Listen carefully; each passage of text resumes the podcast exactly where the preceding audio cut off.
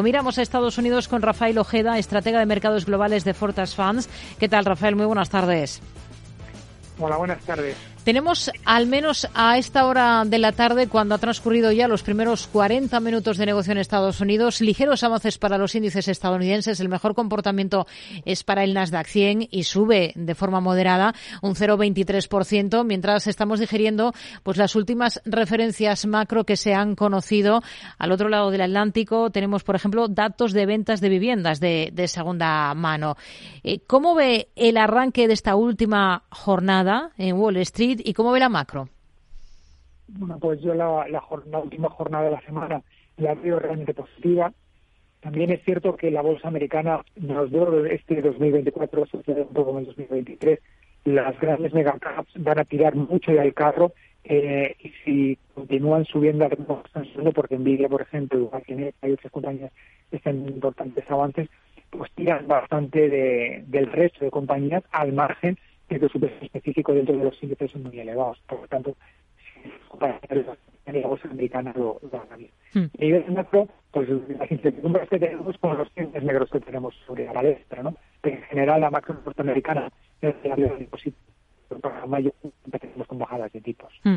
Eh, le escuchamos con cierta dificultad, eh, Rafael. No sé si podemos eh, desplazarnos hacia algún lugar para intentar mejorar esa cobertura mientras hablamos de, de los valores, digamos, protagonistas de, de, la jornada en, en, Estados Unidos. Por ejemplo, Macy's es uno de los valores que está en el punto de mira después de anunciar que tiene intención de eliminar más de 2.300 puestos de trabajo como parte de un plan para racionalizar actividades mientras Walmart, otra del sector, ha anunciado su intención de aumentar el salario medio anual y las bonificaciones de sus directores de tienda en Estados Unidos. Lo va a hacer a, partir del próximo 1 de febrero.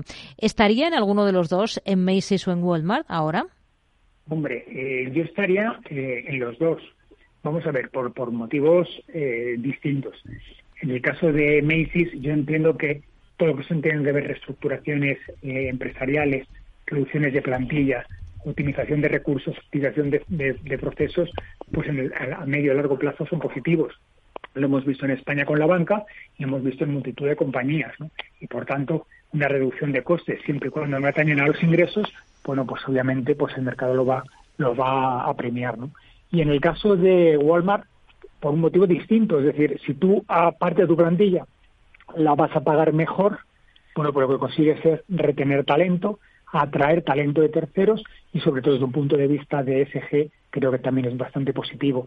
Por tanto, eso demuestra no solamente fortaleza por parte de la compañía, sino que además intentan mejorar su imagen de marca. Tenemos resultados de Slumberger sobre la mesa.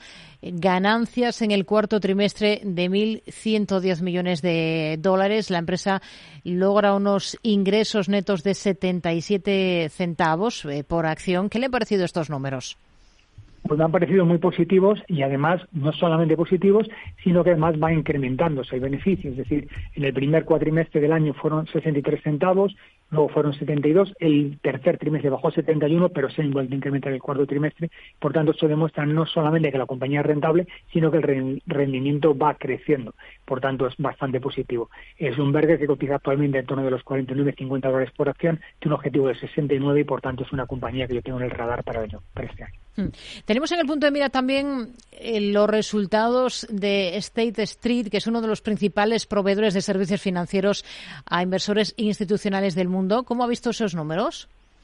Bueno, pues en el caso de, State Street, como tú me indicas, es una, una compañía bastante importante dentro de dentro de su nicho de, mercado. Y bueno pues considero que los resultados han sido relativamente positivos. Lo importante lo que siempre comentamos con, con este con este con estas compañías es no tanto y no solo que la compañía tenga unos buenos resultados, sino que la evolución de los mismos vayan a ser positivos en los próximos trimestres. ¿no? Y, y, lo que a nosotros nos atañe en el caso de Bloomberg, perdón, de, de Street, es que los resultados en los próximos trimestres van a seguir siendo positivos. Somos de una compañía que eh, empezó el año con 1,52 dólares de beneficio eh, por acción y ya están en torno de los 2 dólares. O sea, un resultado bastante positivo y una expectativa de más de un 15% de incremento de capitalización bursátil en, este año. Hmm. Son ingresos y ganancias del cuarto trimestre que han superado las expectativas. Registra entradas netas de 103.000 millones de dólares. Esto lo ha hecho, ha hecho que, bueno, que las acciones de la compañía pues se impulsen esta jornada, está repuntando por encima del 4%, es de las mejores esta sesión.